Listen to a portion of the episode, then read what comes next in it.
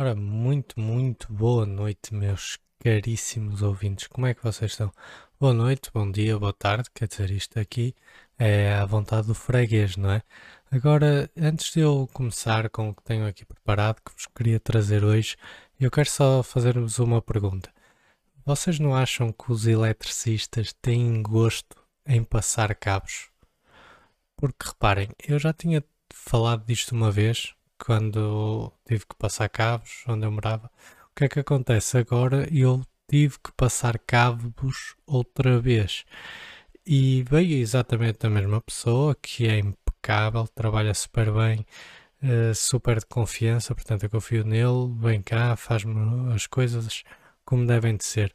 Agora, o problema é que a gente teve de passar cabos e realmente uh, há gosto, há gosto especial, porque é assim, aí o que é que acontece? É que quando se vai passar um cabo, ele diz: Olha, vai para a outra ponta. Eu vou enfiar e tu vais ver se isso já chegou aí. Anda lá. Já chegou? Não, ok, vou enfiar mais. Olha, agora vou pôr aqui um bocadinho de, de ferry, que é para lubrificar um bocadinho o cabo, que é para ele não embarrar. Está bem? Opa, e é assim. Isto é chato. Não é? E eu já falei disto, porque no apartamento, no apartamento quando, onde eu morava, aquele isolamento não era muito bom. E ter um, um gajo do outro lado a dizer: Enfia! Ainda não chegou! Enfia! E não era propriamente bom. Mas pronto, verifiquei hoje que eu acho que há um gosto especial deles fazerem este tipo de serviço e dizerem estas coisas como se nada fosse, mas à espera de uma reação nossa que depois nós estamos uh, constrangidos, não é? Portanto, também não vamos ter uma reação engraçada ou vamos suportar a ideia que ele quer ter no fundo. Enfim, enfim. Bem, pior que isto só as moscas, não é? Moscas em todo o lado. Como é que isto é possível? Eu não sei se vocês estão a par das coisas, mas agora parece que estamos a passar por uma praga de moscas. É verdade? Eu pensava que a praga de algo que a Dora Cocó já tinha passado com os amantes do Big Brother, mas parece que estava enganado.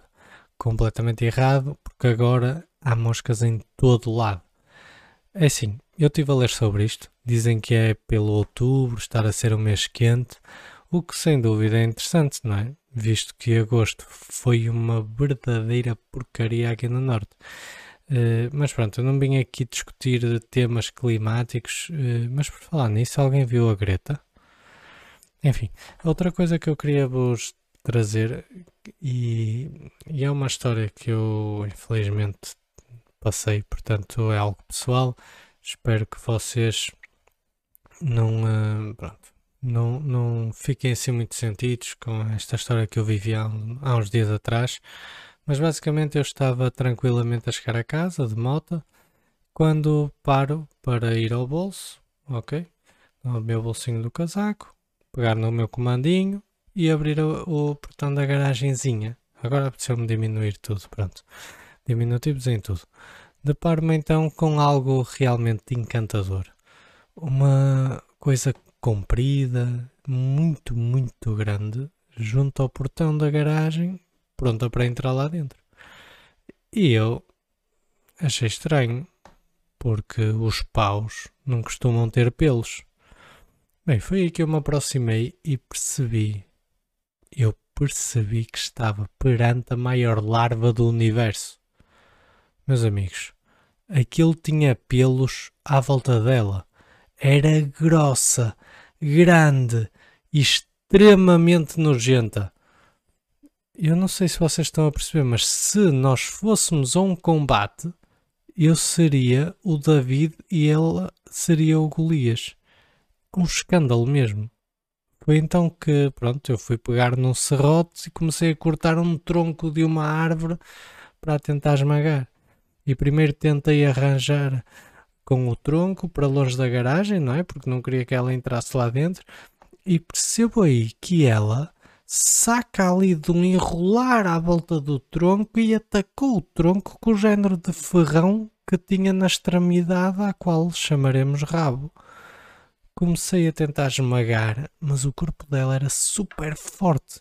até que eu com toda a força bato nela com o tronco e meus amigos, foi aí que o arrependimento surgiu. Não por ter desfeito uma espécie de dinossauro das larvas, mas porque quando a esmaguei, algo verde, género de um muco, pegajoso, nojento, foi expelido para todos os lados, todas as direções, inclusive para cima de mim.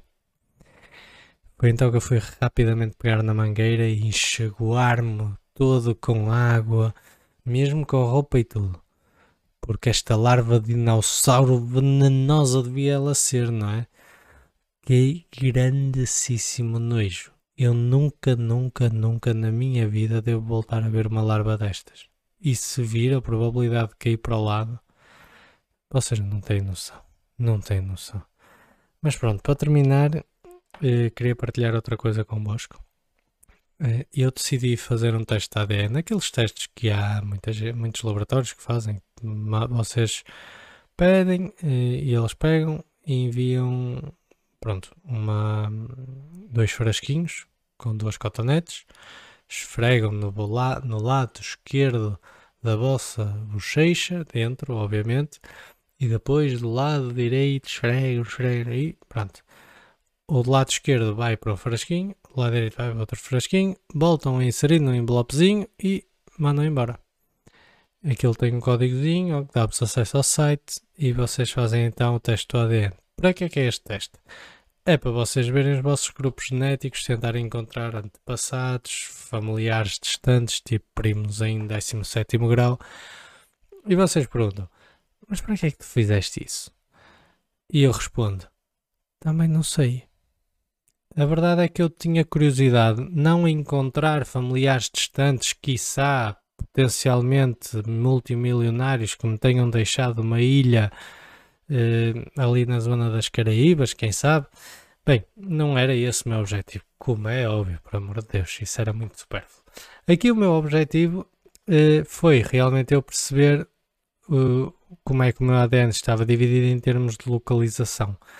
Ou seja, que raças, podemos assim chamar, ou de que zonas geográficas eu teria ADN. E então fiquei muito contente, porque sem dúvida grande parte do meu ADN uh, eh, é ibérico, portanto 42,7% do meu ADN é ibérico. No entanto, tem aqui um tracinho que pertence ao Brasil, um, eh, em São Paulo.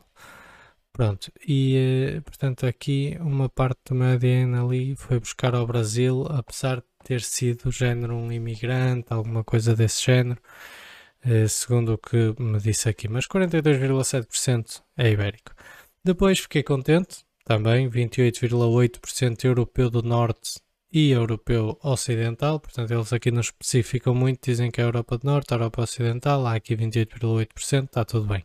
Mas depois começam a especificar e aqui eu achei muito interessante. Porquê? Aqui dizia 11,9% sardo. E eu, sardo?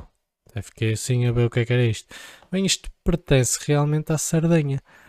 Uh, que é ali uma ilhazinha à beira de Itália. Muito, muito gira. Portanto, eu descobri que tem aqui 11 0,9% da Sardenha, o que me deixa muito contente porque é um, um sítio que eu sempre quis ir e agora estou aqui focado em encontrar um primo em 12 grau que me queira alojar lá sem eu ter que pagar népia, porque sou família, como é óbvio. Mas pronto, de qualquer das maneiras, se isso não acontecer, posso sempre ir para a Itália porque tenho aqui 8,7% da ADN italiano. E eu descobri isto Desta maneira, no entanto, eu sempre soube que estava aqui intrínseco em mim, porque a minha vontade de aprender italiano desde que soube que essa língua existia foi sempre um crescendo enorme, portanto, tanto que eu agora no YouTube, que obviamente é onde nós aprendemos agora todas as línguas, e para uma escola, para um instituto, isso já é coisa de pessoas antigas, não é? Nós agora vamos ao YouTube e e colocamos lá How to Speak Italian in One Month. E aqui vocês perceberam que se calhar eu devia também perceber, eh, ir ao YouTube e colocar How to Speak English Correctly, porque o meu sotaque em inglês é eh, extremamente mau.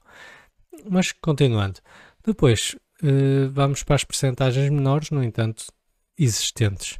E temos aqui 3,7% norte-africano.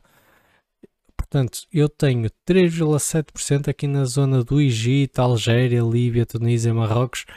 Um, aqui é ADN. Portanto, tem aqui uh, lá para trás houve, houve ADN que, que foi partilhado. Portanto, achei, achei sem dúvida aqui interessante o facto de eu ter este ADN, mas depois, especificamente, 1,9% nigeriano. Eu nunca fui à Nigéria e gostava muito, portanto, eu não me importo. Não me importo se eventualmente um primo em 23 grau, porque aqui há 1,9%, portanto calculo que não haja muitos primos ainda vivos, mas, mas teria todo o gosto de ir à Nigéria, portanto podem me convidar que eu irei com todo o gosto. E agora, finalmente, Ásia e aqui Ásia Ocidental, portanto zona da Turquia, Síria, Iraque, Irão, um, um bocadinho da Geórgia, Azerbaijão. Por aqui nesta zona temos então 2,3%. Turquia, portanto, meus primos, meus caros, por favor, eu gostava muito de ir a Istambul, nunca fui, tenho muito gosto. Iraque, se calhar dispensava, e por aí adiante também não tenho muita curiosidade. Agora, realmente na Turquia, se calhar íamos a Istambul. E a conclusão das conclusões isto é muito giro, porque faz-nos aqui perceber que nós, uh, ali nos nossos antepassados, houve muito boa gente, se calhar a fazer coisas estranhas em muitos lugares do mundo e que depois deram, deu origem aqui a este, a este jovem, este jovem que está aqui a partilhar isto convosco. Agora, o meu próximo passo aqui é tentar perceber uma coisa. Porquê? Porque eu recebi uma mensagem de uma pessoa que disse: Olha, boa noite, desculpe estar a incomodar, mas realmente você é prima em terceiro grau ou mais da minha irmã. Por consequência, também é meu, é meu primo em terceiro grau ou mais. Eu sou do Brasil e na minha árvore genealógica eu tenho realmente o nome Monteiro e era o meu bisavô que realmente morou no Porto.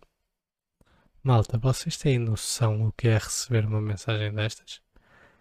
É mesmo como nos filmes. Portanto, é mesmo aquelas histórias das árvores genealógicas de repente, de repente nós descobrimos que a nossa esposa é a nossa irmã. Pronto, é mais ou menos isto. Uh, não, não. A Ana não fez nenhum teste, ok? Mas, mas estou tentado. Estou tentado a, a fazer-lhe um testezinho.